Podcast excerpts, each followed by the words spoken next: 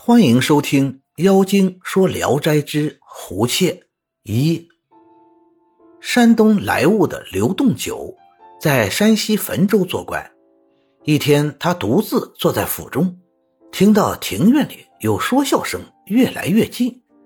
他抬头一看，进来四个女子，一个四十来岁，一个年约三十，另一个约二十四五岁。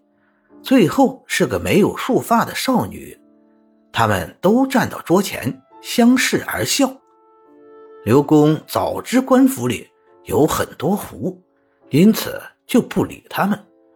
过了一会儿，少女拿出一条红纱巾，开玩笑般的扔到了刘公的脸上。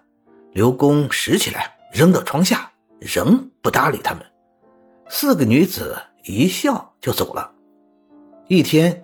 年纪最大的那个女子来到刘公的房中，对他说：“我妹妹与你有缘分，请不要嫌弃她。”刘公随便答应了一句，女子就走了。转眼功夫，他领着一个丫鬟，拥着少女走来，让少女与刘公并肩坐下，说：“你俩真是一对好伴侣，今夜就成亲吧。”好好伺候刘郎，我走了。刘公仔细端详那少女，艳丽无比，便与她欢好了。又问女子的来历，少女说：“我不是人，可实际是人。我是前任州官的女儿，因被狐迷惑，受害而死，埋葬在院子里。众狐用法术救活了我，所以。”我就飘然像狐了。刘公听后，就用手摸摸她的后身。女子察觉了，笑着说：“你莫不是以为我有尾巴？”转过身去说：“请摸吧。”从此后，少女就住下不走了，一举一动都和那个小丫鬟在一起。家中人都以小夫人之礼对待她，丫鬟婆子们来拜。他都给很多赏赐。一次，刘洞九过生日，前来祝寿的人很多，共三十多桌宴席，需雇好多厨师，但事先约定的厨师才来了一两个，刘公很生气。女子知道后，对刘公说：“不用愁，厨子既然不够用，不如连来的两个也打发走。我虽然本事不大。”但办三十多桌宴席并不算难。刘公听后转忧为喜，忙派人将鱼肉、蔬菜、调料等东西搬到内院。家里人只听见里边刀案、炒勺声叮当乱响，不绝于耳。门内放了一张桌子，端菜仆人将托盘放在上面，转眼间菜肴已经盛满了。十几个仆人来去不停，仍取之不尽。最后，仆人来要汤饼，只听里边女子说：“主人事先没有要汤饼啊，急切之间怎么能立刻拿出来呢？”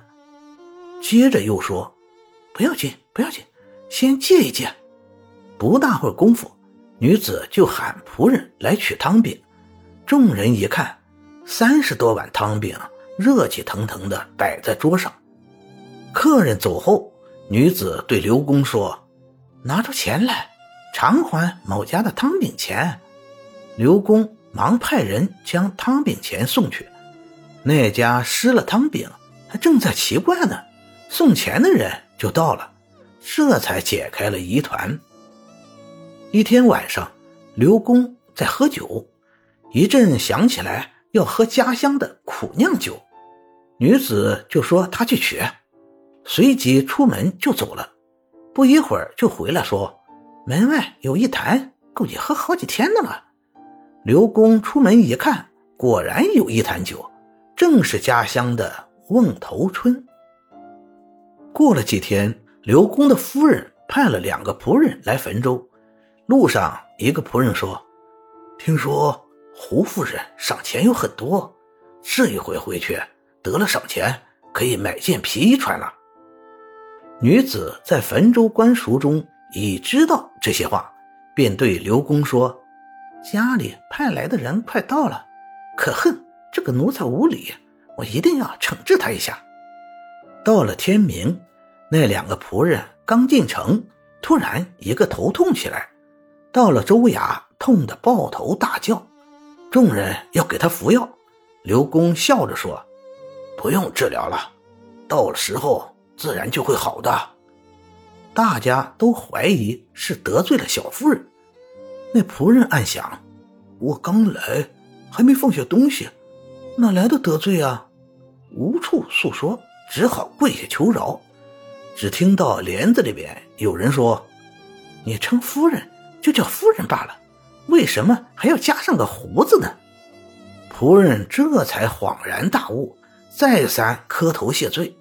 又听里面说：“既然想要皮衣，怎么能无礼呢？”接着又说：“你的头痛好了。”话音刚落，那仆人的头立刻不痛了。他连忙拜谢要走，忽见从帘内扔出一个包过来，里面说：“这是件羊羔皮衣，你可以拿去。”仆人解开一看，包里是五两银子。刘公问起家里的情况，仆人回说家里一切平安，只是某日少了一坛藏酒。计算一下丢失的日期，正是女子取酒的那天晚上。